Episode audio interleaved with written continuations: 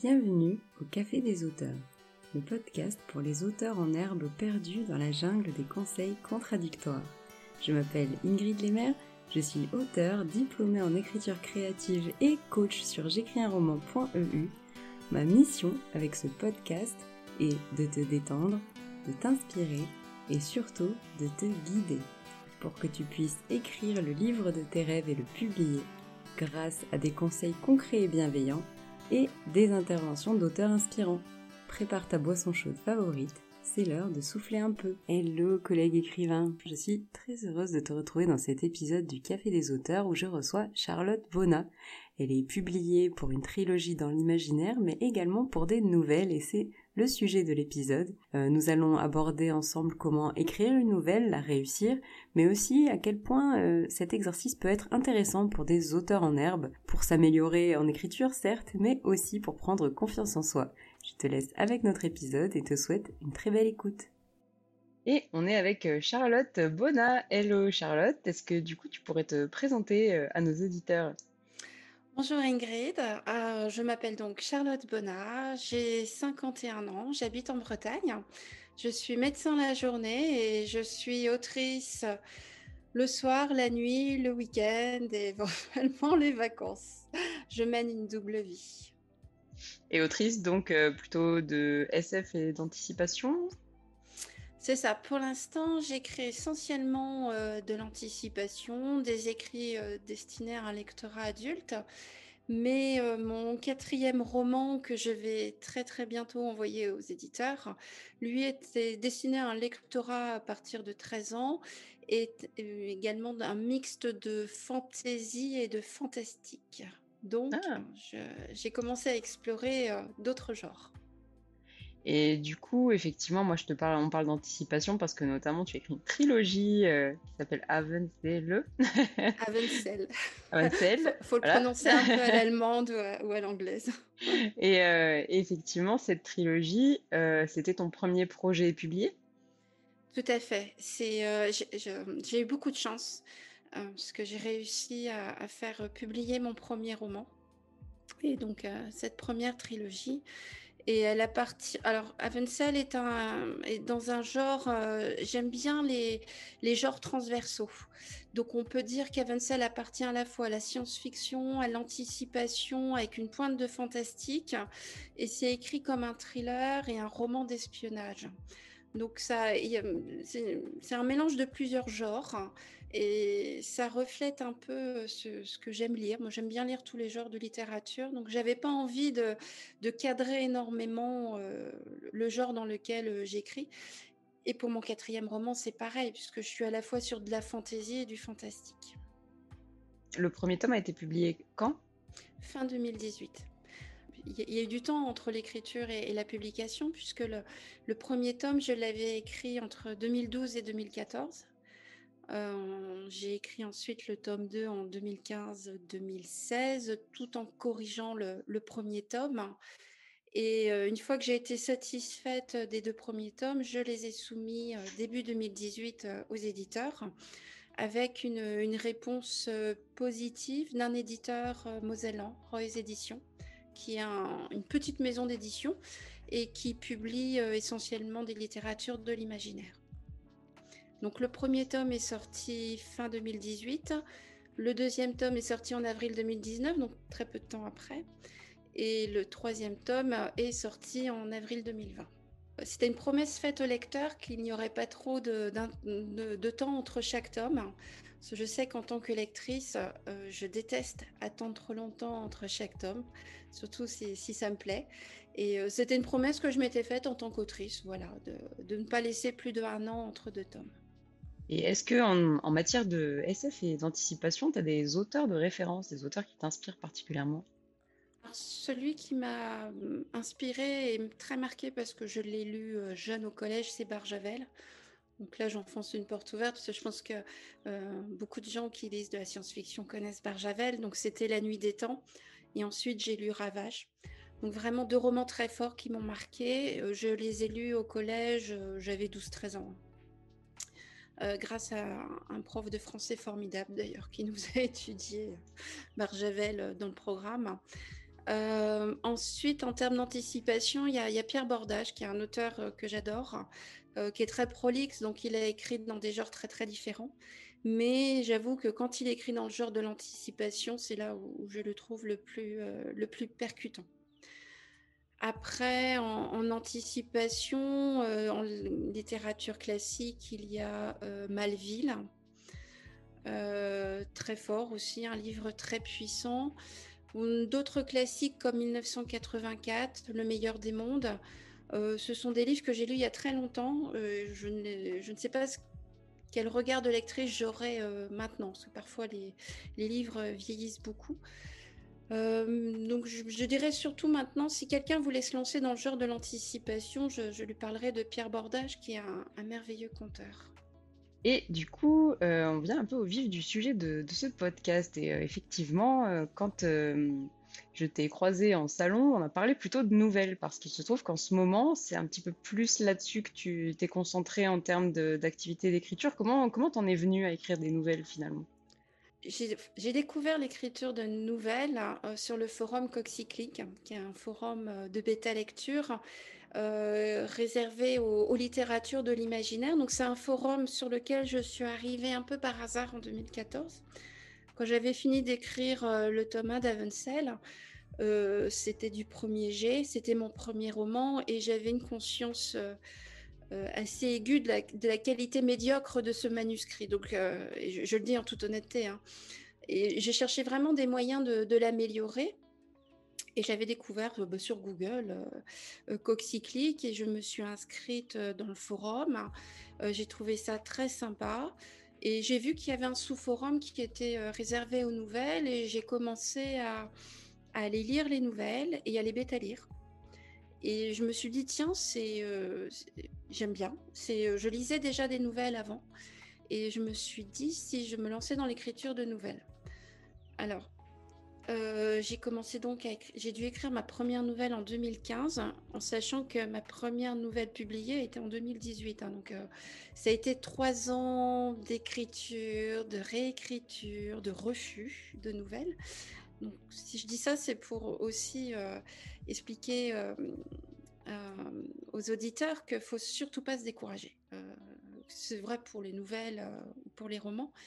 Il faut écrire, réécrire, accepter les refus, si possible, demander des conseils sur ce qui n'a pas marché, pourquoi la nouvelle n'a pas été prise, et puis en, tenir compte et, et, retravailler la nouvelle.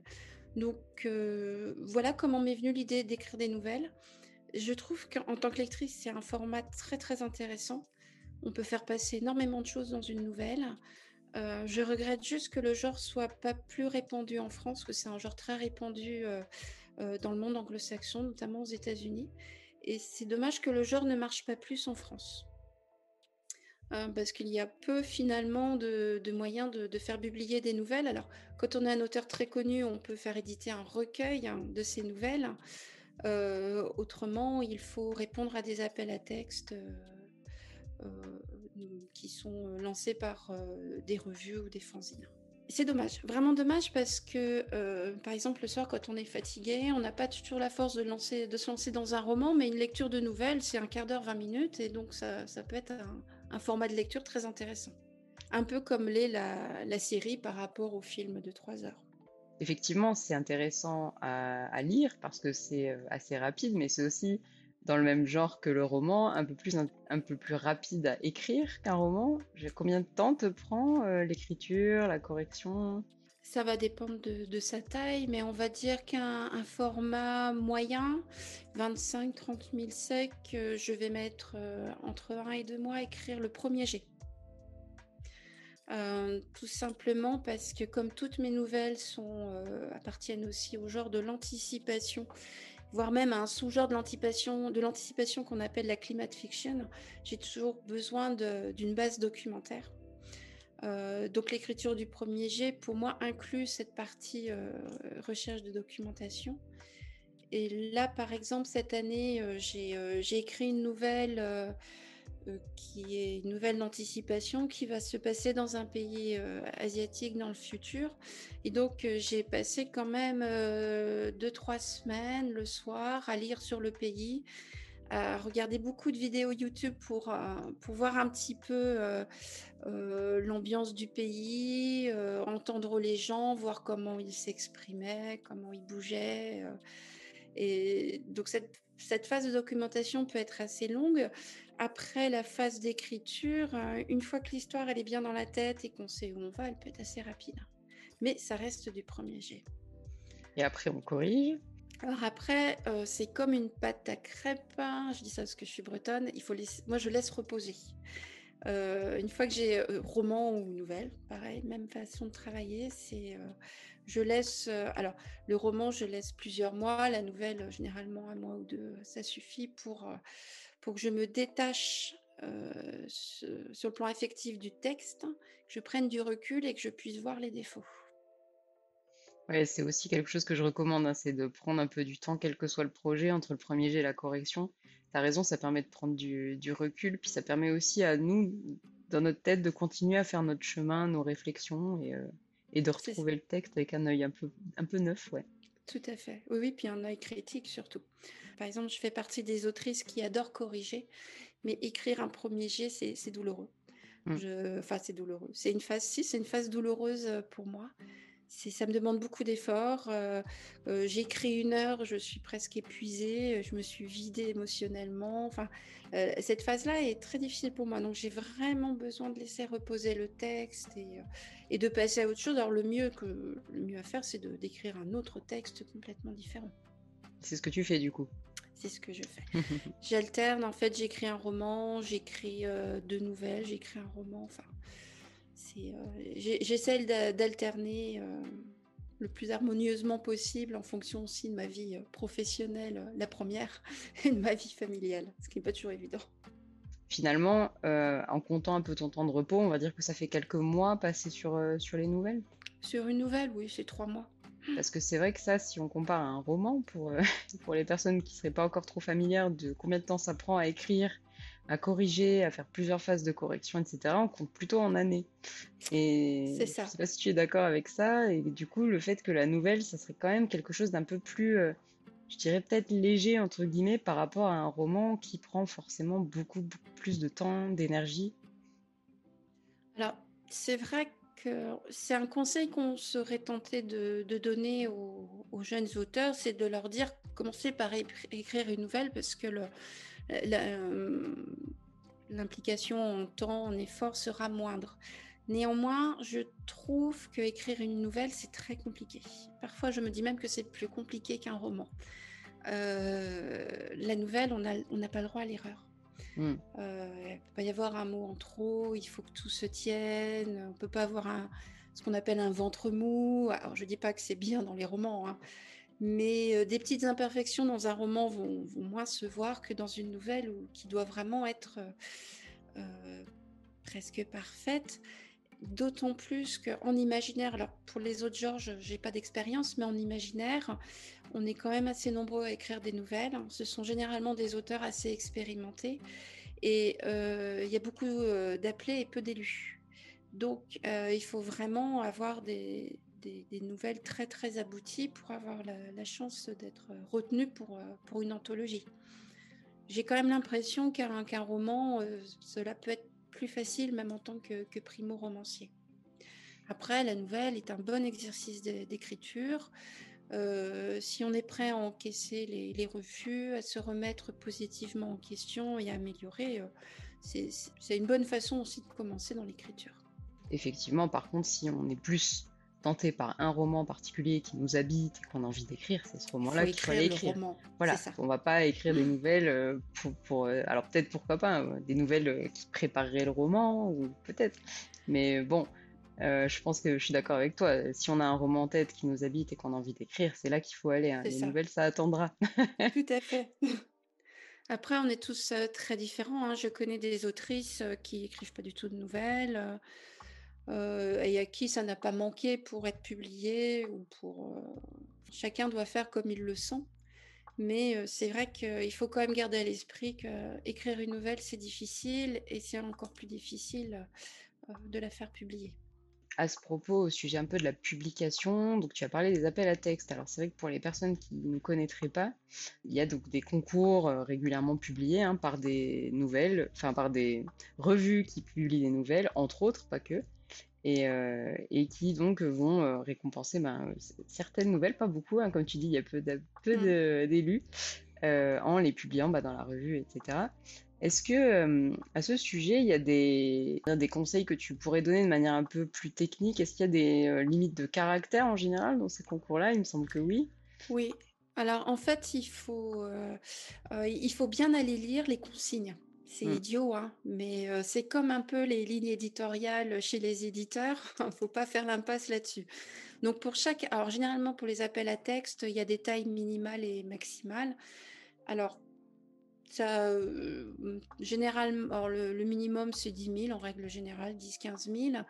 la taille maximale, on, est autour de entre 45 et 60 000 secs en fonction des, des appels à texte. Euh, il y a des appels à texte particuliers sur les micro-nouvelles. Euh, mais les micro-nouvelles, c'est dans les, 500 mots. Donc, c'est vraiment euh, des, mini-récits. donc, la nouvelle standard, généralement, c'est 25-30 000 secs. les appels à texte, alors il y a des appels à texte ouverts et il y en a d'autres à thème. Il y a des revues qui aiment bien publier des nouvelles optimistes, il y a des revues qui préfèrent les nouvelles sombres. Donc en fait, le plus simple, c'est euh, quand on répond à un appel à texte, c'est euh, euh, d'acheter en ligne une, revue, enfin le, dernier numéro, et puis de lire les nouvelles dedans. Ça permet d'avoir un peu une idée de, de la ligne éditoriale du magazine ou du fanzine. C'est vrai que c'est clairement une bonne idée, puis ça marche aussi pour les autres types d'éditions, hein, même l'édition de romans. Hein, bah, rien ne vaut d'aller regarder ce qui, ce que publie. oui, oui, j'allais dire un, livre avec de la romance, de la fantaisie et de la romance, ça sert à rien de l'envoyer au Bélial, par exemple. Hein, on, mmh. serait complètement hors clou. puis on fait perdre du temps aux gens qui reçoivent. Donc pareil pour les appels à texte, il faut il faut bien se renseigner. Est-ce que ça va être de la science-fiction ou est-ce que c'est ouvert euh, aux trois genres de l'imaginaire, science-fiction, fantasy, fantastique? Qu'est-ce qu'ils aiment? Les textes, les tests, euh, textes optimistes ou pas? Enfin, c'est.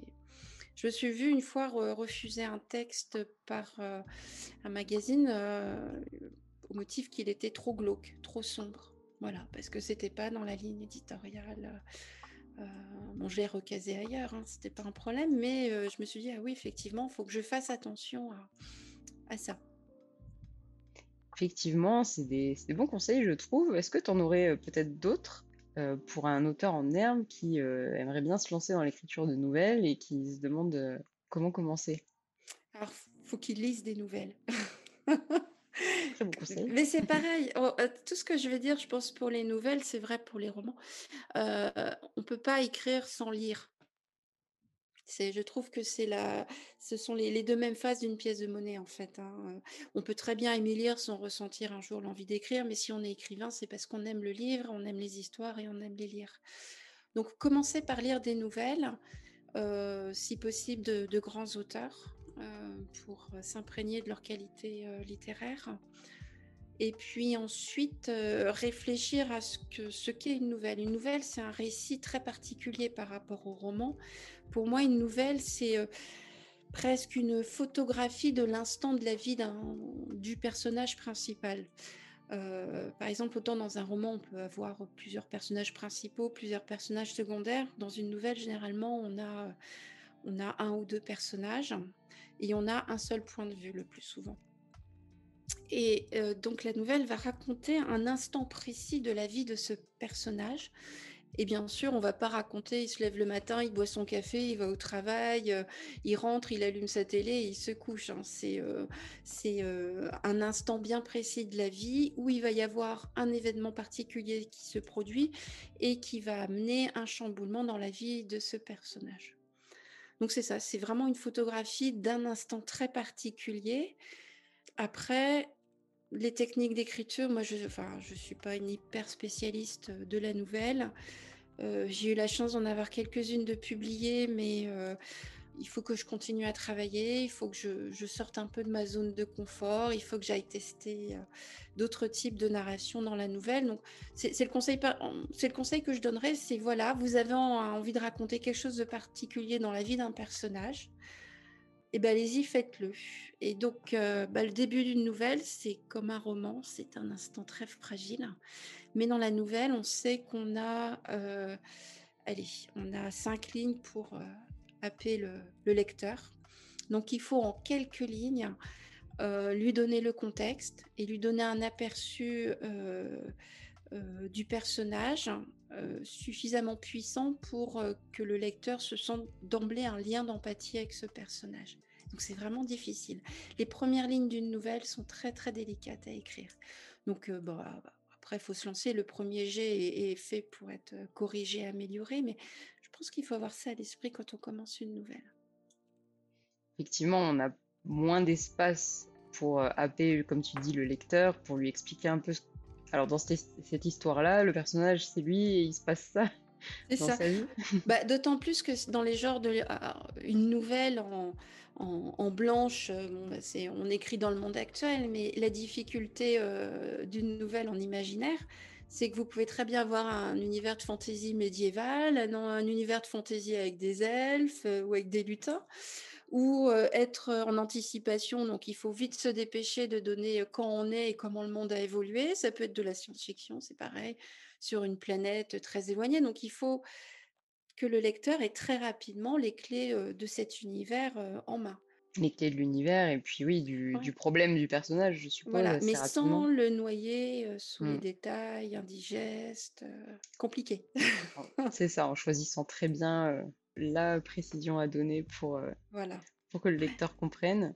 Et alors ensuite, on a un peu, oui, le, comme tu dis, la, photographie de ce personnage et de son problème peut-être à l'instant T, mmh. ou en tout cas de ce qui va lui arriver, son point de départ et son point d'arrivée peut-être dans la nouvelle. Je sais pas si tu Comment tu décrirais un peu euh, les structures euh? ben, en fait, c'est euh, un peu comme dans le roman, c'est-à-dire qu'on, alors après, on, commence au moment où on veut dans la vie du personnage. Mais globalement, la nouvelle, c'est un personnage à un, instant T, et à T plus quelques minutes, il va y avoir un événement déclencheur qui va se passer dans sa vie. Alors, on peut aussi commencer la nouvelle et l'événement déclencheur vient juste de se produire ou va juste se produire après le début de la nouvelle. Ça, c'est au choix de, de l'auteur. Mais il y a un événement déclencheur, quelque chose qui fait que sa vie va se modifier. En bien, en mal, il faut créer du suspense, il faut qu'il y ait une tension narrative, il faut que le lecteur s'attache à ce personnage, il a envie de savoir s'il va réussir ou pas, il faut créer de l'empathie, ça c'est toujours important.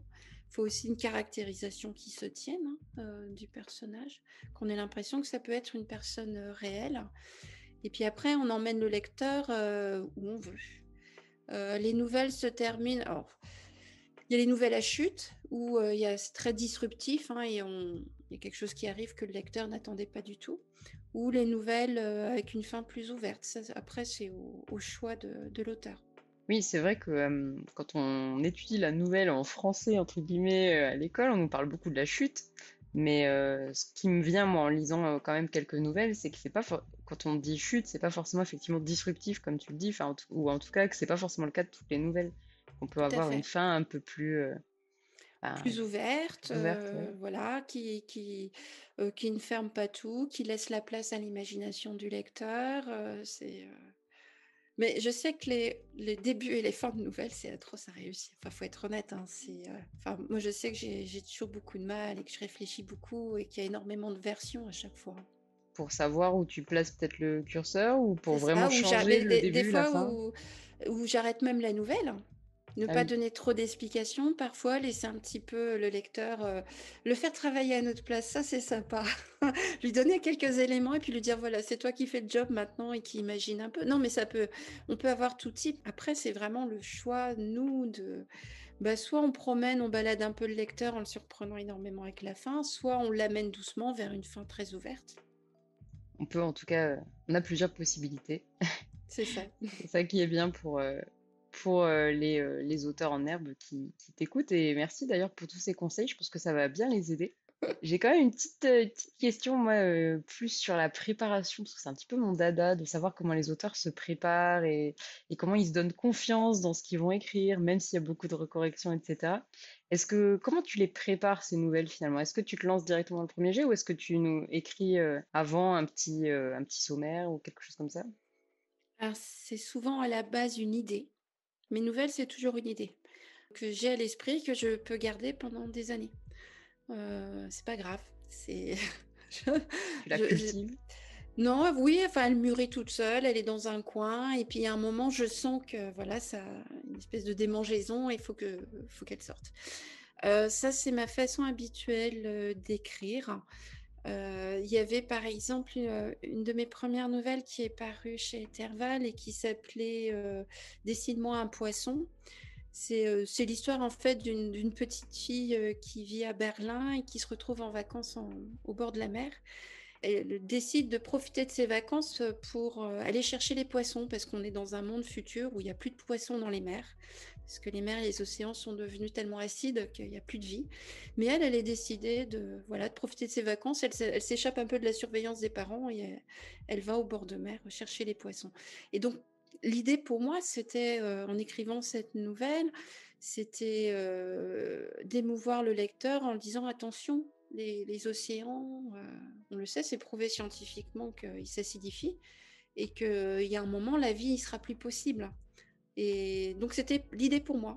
C'était ça, c'était d'utiliser une histoire comme ça avec un enfant, en faisant euh, un peu écho à, bien sûr, à, Saint-Exupéry avec euh, l'enfant et, et le mouton, l'enfant et, et la rose, mais d'utiliser un peu ce côté euh, enfance pour alerter sur un, un danger écologique. Donc c'était une idée que j'ai eue pendant un an ou deux avant de, avant de, avant de l'écrire. hein. Et du coup, quand tu es passé à l'action, là, tu es passé directement au premier jet ou tu as construit un peu le début, la fin ou comment ça s'est passé? Alors, pour, autant pour les romans, je me définis comme une paysagiste, pour les nouvelles, je suis plutôt architecte. Je commence par réfléchir, je prends une feuille de papier, euh, je trace des grandes lignes, euh, des carrés, euh, je, voilà, je, je réfléchis à ma structure en paragraphes. Euh, et d'ailleurs, après que j'ai fait ça, j'ai intérêt à me lancer très rapidement dans l'écriture du premier jet, parce que vu que j'écris comme un cochon, il y a des fois où je n'ai pas réussi à me relire. Et j'étais vraiment très embêtée de me retrouver avec une page griffonnée dans tous les sens en me disant, basse, qu'est-ce que j'ai pu écrire? Mais des fois, il y a juste un mot pour qualifier un paragraphe. Les Ouais, nouvelles, c'est possible d'être architecte pour moi parce que c'est un format court. Je m'en sens pour l'instant incapable sur la- quelque chose comme un roman, de Hmm. ce découpage aussi précis. Et est-ce que pour toi c'est euh, aussi inhérent au fait que justement, comme tu le disais dans une nouvelle, les temps morts un peu euh, sont euh, un peu prescrits quand on veut Oui, quand on veut qu'elle soit réussie, quoi? Après, je connais des autrices et des auteurs qui écrivent euh, en premier jet sans, comme ça, hein, euh, à la mode jardinière. hein, donc, euh, enfin, ça, ça dépend vraiment de chaque personne. Faut, faut pas se dire qu'il y a qu'une technique. hein, Il faut se dire qu'il y a une technique qui nous sera bonne. Voilà. Et le plus dur, je pense, quand on commence à écrire, c'est justement de, connaître sa technique, à, soi celle qui, permettra de s'épanouir dans l'écriture. Il y a des gens, s'ils découpent trop à l'avance, ils vont bloquer leur premier jet, ils vont, ils, bloquer euh, leur muse, hein, enfin leur, leur créativité. Et d'autres, s'ils n'ont pas tout découpé à l'avance, bah justement, la créativité ne fonctionne pas. Ouais, et puis euh, ça, c'est ce qui est intéressant, en tout cas dans le cadre des romans que euh, régulièrement, c'est que ça, ça dépend de nous, ça dépend du moment de notre vie et du roman en question. Et sur certains romans, on va être, on va avoir plus ou moins besoin de préparer, sur d'autres pas. Et peut-être que les nouvelles aussi, finalement. Peut-être, à voir pour les prochaines. Pour euh, ce côté construction et structure, je pense que c'est quand même important pour, pour les nouvelles. On parlait du fait de ne pas euh, laisser de temps mort. Euh, à mon avis, euh, effectivement, euh, c'est un critère pour être retenu, en tout cas dans les appels à texte, ça, c'est sûr. Oui, plus soigner la forme. Mm. Là encore plus que dans un roman, je pense qu'il faut, il faut aussi se laisser le temps pour la correction grammaticale et orthographique. Au sujet de la forme, c'est également le style. Je sais pas si tu as des, des, comment dire, je dirais des choses qui te sont venues en passant aux nouvelles depuis les romans. Alors, ce que m'ont appris euh, les nouvelles, c'est à créer une ambiance en quelques mots. Puisque dans la nouvelle, on a des fois une ligne ou deux pour euh, créer une ambiance. ça, c'est quelque chose que j'ai que remis dans, dans, mes romans par la suite. C'est par exemple si on a un personnage qui est dans la jungle, c'est comment très rapidement arriver à donner l'impression que le lecteur se retrouve dans un climat chaud, humide, avec des insectes qui vrombissent autour de lui dont on ne sait pas trop, voilà. Avec ces changements de luminosité qu'on a dans la jungle aussi, on passe d'endroits très sombres à très éclairés, le sol spongieux, les, végétaux un peu, enfin, qui, qui, bougent au sol et éventuellement un serpent. Enfin, voilà, c'est, moi, je suis très visuelle. C'est pour ça que je vais beaucoup regarder de vidéos. Euh, je me dis bon, voilà, on est dans une jungle. Moi, si j'y étais, qu'est-ce que je vais ressentir par mes cinq sens? Et puis il y a les odeurs aussi, un peu de, de pourriture, de moisie, de, de végétaux en décomposition. Donc ça, dans la nouvelle, faut le faire très rapidement. Et je me suis dit, bah, finalement, euh, pourquoi? Alors moi, je, en tant que lectrice, j'aime pas les pages de description. Donc euh, dans mes romans, les descriptions, pour moi, doivent aller aussi très vite, hein, mais il faut qu'elles soient efficaces. Et ça, je pense réellement que la nouvelle m'a apporté, euh, m'a apporté ça. En tout cas, ça, ça, donne envie de même tenter l'exercice, je trouve, pour effectivement faire plus efficace dans les, dans les descriptions. Même pour les romans, c'est quelque chose qui peut être très bénéfique, je pense. il me semble que tu as gagné un prix pour une nouvelle. J'en ai même eu deux. tu peux nous en dire plus? Alors, le premier, c'était euh, bah, euh, ma première nouvelle euh, publiée. C'était c'était en mai 2018. Betty Piccioli, qui est une autrice que je pense que tu connais, Ingrid, qui est une autrice très talentueuse, qui, je crois, avait déjà sorti son premier roman, euh, L'ami imaginaire chez Castelmore. Elle m'avait contacté en me disant Est-ce que tu veux faire un concours de nouvelles? C'est le concours de, nouvelles des Imaginales organisé par euh, euh, Présence d'Esprit. Et en fait, le truc, c'est aux Imaginales, le vendredi après-midi, on était dans une pièce à la bibliothèque d'Épinal euh, enfermé avec d'autres auteurs, notre ordinateur, et donc on lui donnait un, thème de, un thème pour écrire une nouvelle. Et si on voulait gagner du temps, on prenait des contraintes, on gagnait 15 minutes de temps d'écriture euh, par contrainte, voilà. Et euh, donc moi je m'étais inscrite, je trouvais ça rigolo. mon challenge en y allant, c'était d'arriver à terminer à écrire la nouvelle. Je l'ai écrite et puis euh, bah, finalement j'ai eu le, prix d'écriture en individuel pour cette nouvelle. Euh, voilà, donc j'étais contente. C'était très inattendu. Euh, c'était une nouvelle de type fantastique. Voilà, donc ça, été le premier prix. et l'année dernière, j'ai eu un second accessite pour le prix Alain Lebussy pour une nouvelle d'anticipation qui s'appelle Sous le soleil et qui a été publiée chez Géante Rouge avoir des prix, euh, ça fait du bien pour combattre le syndrome de l'imposteur. Alors, ça marche pas très longtemps, euh, mais au moins pendant quelques jours, on se dit chouette. Il y a des gens qui ont aimé ce que j'ai écrit, ça a pu émouvoir un jury, donc ça c'est c'est très bien. Mais malheureusement, c'est pas très efficace dans la durée parce que rapidement les doutes reviennent. Et ouais, en même temps, ça aussi, euh, ça fait partie du métier d'écrivain que de douter et de, oui. je crois se remettre en question. Je, crois que ce sont dans tous les métiers artistiques. À partir du moment où c'est une production euh, qui vient de nous, on, est dans le doute. Et je dirais, je pense aussi que c'est bien parce que ça évite de s'endormir et ça nous fait sortir en permanence d'une zone de confort. Et ça permet aussi de se renouveler. Mais faut être, faut être honnête, c'est quand même pas toujours très confortable. C'est sûr. si on pouvait s'en passer un jour, quand on est face à notre manuscrit. oh, je crois pas, parce qu'en fait, quand on entend des, auteurs, euh, des interviews d'auteurs qui ont je ne sais combien de romans derrière eux, qui sont reconnus, applaudis, aimés, euh, et qui continuent à avoir ce syndrome de l'imposteur, on se dit, bon, voilà, ça fait partie du job, quoi. C'est clair. Et à ce propos d'ailleurs, au sujet un peu du, syndrome de l'imposteur et un peu de la confiance en soi aussi, est-ce que tu dirais que euh, qu'écrire une nouvelle, c'est quand même pas mal pour la, confiance en soi quand on est un jeune auteur? Parce que je trouve que sur les romans, le risque qu'il y a et que je pense qu'on a tous un peu connu aussi en écrivant des romans, c'est, euh, un peu le fait qu'un roman, on peut le corriger à l'infini, on peut y passer un temps infini. Alors une nouvelle aussi, certes, mais bon, il y a quand même souvent, on peut peut-être la, proposer un appel à texte avec une date et plus s'organiser dans le temps et on n'est pas à l'infini en train de refaire et refaire le même projet. Oui, ça peut être. Euh, pour, les auteurs qui doutent beaucoup, qui effectivement, certains ne font que corriger, ça peut être une bonne chose. Moi, je pense néanmoins que la meilleure méthode, c'est quand même d'avoir affaire à la bêta lecture. Euh, faut pas rester tout seul dans son coin. On écrit tout seul. Euh, je crois que c'est Stephen King qui disait qu'il euh, fallait écrire tout seul et après ouvrir la porte pour euh, la bêta lecture. Et c'est tout à fait ça. Moi, j'ai eu cette chance de, rencontrer des personnes formidables, dont celles qui sont devenues les bêta lectrices d'Avensel, mais aussi qui ont bêta lu mes nouvelles et puis qui ont bêta lu mon, mon quatrième roman. Et en fait, c'est un regard extérieur, la bêta lecture. Donc, c'est extrêmement intéressant parce qu'on va savoir si ce qu'on a voulu provoquer chez le lecteur marche. On n'hésite pas à critiquer hein, quand c'est mauvais, c'est dit, mais c'est dit gentiment. Et c'est pas dit pour blesser. Et une fois qu'on a compris ça, on, peut vraiment beaucoup, beaucoup s'améliorer. Pour en revenir à, ta question, c'est oui, un auteur par exemple qui aurait du mal, qui corrigerait sans arrêt son roman sans oser l'envoyer aux éditeurs, pourquoi pas la nouvelle Mais dans ce cas-là, j'aurais envie de lui dire, mais pourquoi pas non plus faire bêta lire le, roman Pas par des gens de sa famille, mais par des gens euh, un peu extérieurs, mais euh, trouver justement des gens qui sont pas forcément au début euh, des amis et qui vont pouvoir avoir un regard un peu distancié sur le texte.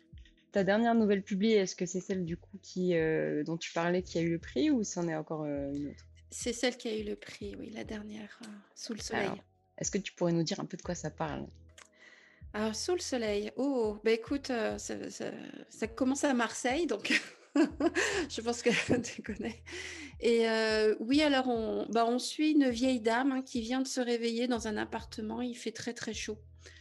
Et en, très peu de temps, on se rend compte que c'est dans le futur, que la vie euh, dans le sud de la France est devenue quasiment impossible à cause de, la chaleur extrême. Et que en fait, la majorité de la population a migré dans les pays du Nord, les pays scandinaves.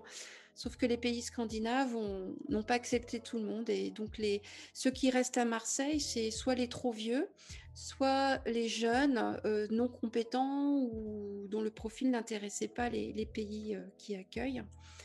Et ces, ces, jeunes gens qui sont restés à Marseille, en fait, ils passent leur temps à, à essayer de dénicher les vieux qui sont restés là et puis à les massacrer parce qu'ils pensent qu'ils sont responsables un peu du monde dans lequel ils vivent.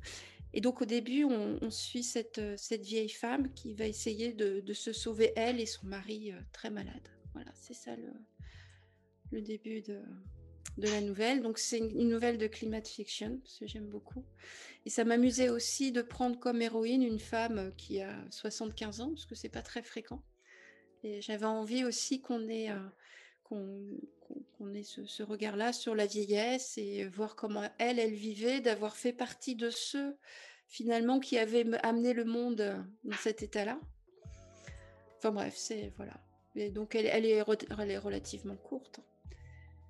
Mais euh, c'était aussi cette nouvelle, c'est aussi un, un message d'amour, quoi. C'est voilà. Et ben écoute, ça donne envie de la lire. On essaiera de mettre les liens pour aller euh, lire tout ça dans, euh, dans les notes de l'épisode.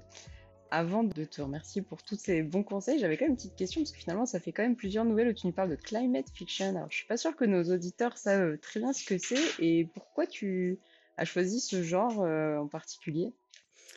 La climate fiction, c'est euh, un sous-genre d'anticipation généralement, et ça décrit un monde futur où il y a eu un changement climatique euh, sévère et on voit les conséquences sur la vie des gens, sur la nature, euh, voilà.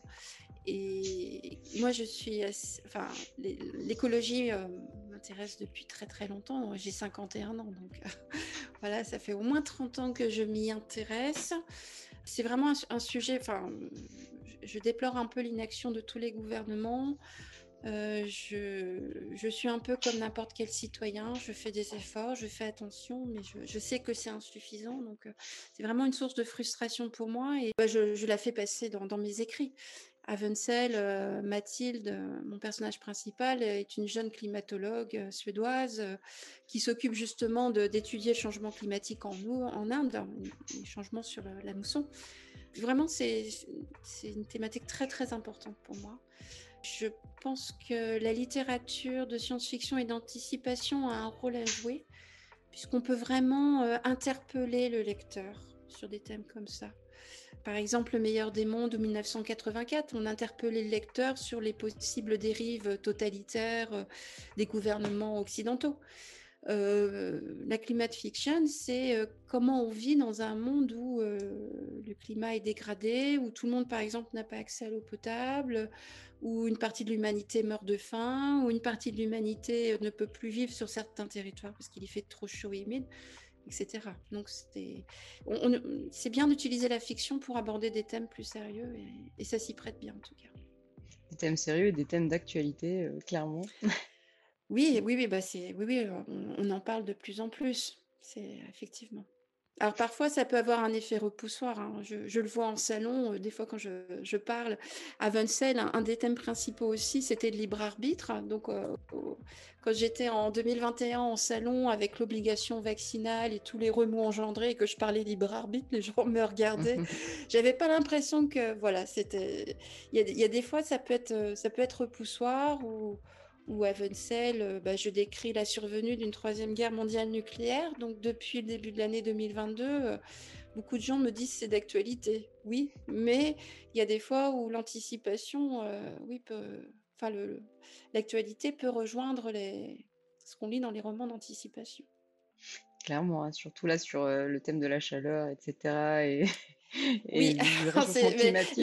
La, nouvelle s'appelle Sous le soleil, hein, donc c'est et au niveau de tes envies futures d'écriture, est-ce qu'il y a des, des, genres auxquels tu aimerais t'attaquer, auxquels tu as pas encore songé? Alors, le, mon cinquième roman dont j'ai arrêté l'écriture pour corriger le quatrième, hein, c'est un thriller pur. Ouais. le sixième, ce sera du steampunk un peu horrifique. j'ai déjà l'histoire dans la tête.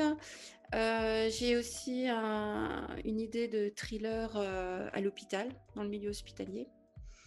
Voilà, et j'ai aussi un roman de fantaisie, mais alors là, l'idée est encore plus lointaine. Mais j'ai déjà des bonnes idées de, des cinq euh, prochains romans. Voilà. Je n'ai pas, pas beaucoup de temps, donc j'écris un roman, il me faut au moins deux ans. De, entre deux et trois ans entre l'écriture, les corrections. Euh, mais je, je désespère pas de... Là, au moins, ça laisse le temps au projet de, mûrir. C'est vrai, puis on te, on te, suivra attentivement pour voir euh, l'évolution de ces beaux projets. Merci beaucoup en tout cas euh, Charlotte pour bah, tous tes conseils et toutes ces pistes à creuser pour, pour les auteurs en herbe. Je sais pas si tu as un petit mot de la fin. Bah, merci à toi Ingrid de m'avoir donné l'occasion de, de, parler un peu de, de mes passions. Avec plaisir. Merci beaucoup Charlotte. Merci beaucoup d'avoir écouté cet épisode jusqu'au bout. Je te propose de rejoindre la communauté J'écris un roman sur Discord. Tu trouveras le lien dans les notes du podcast pour eh bien, rencontrer des collègues écrivains, recevoir des avis sur tes extraits ou encore participer aux sessions d'écriture collective toutes les semaines. A bientôt au Café des auteurs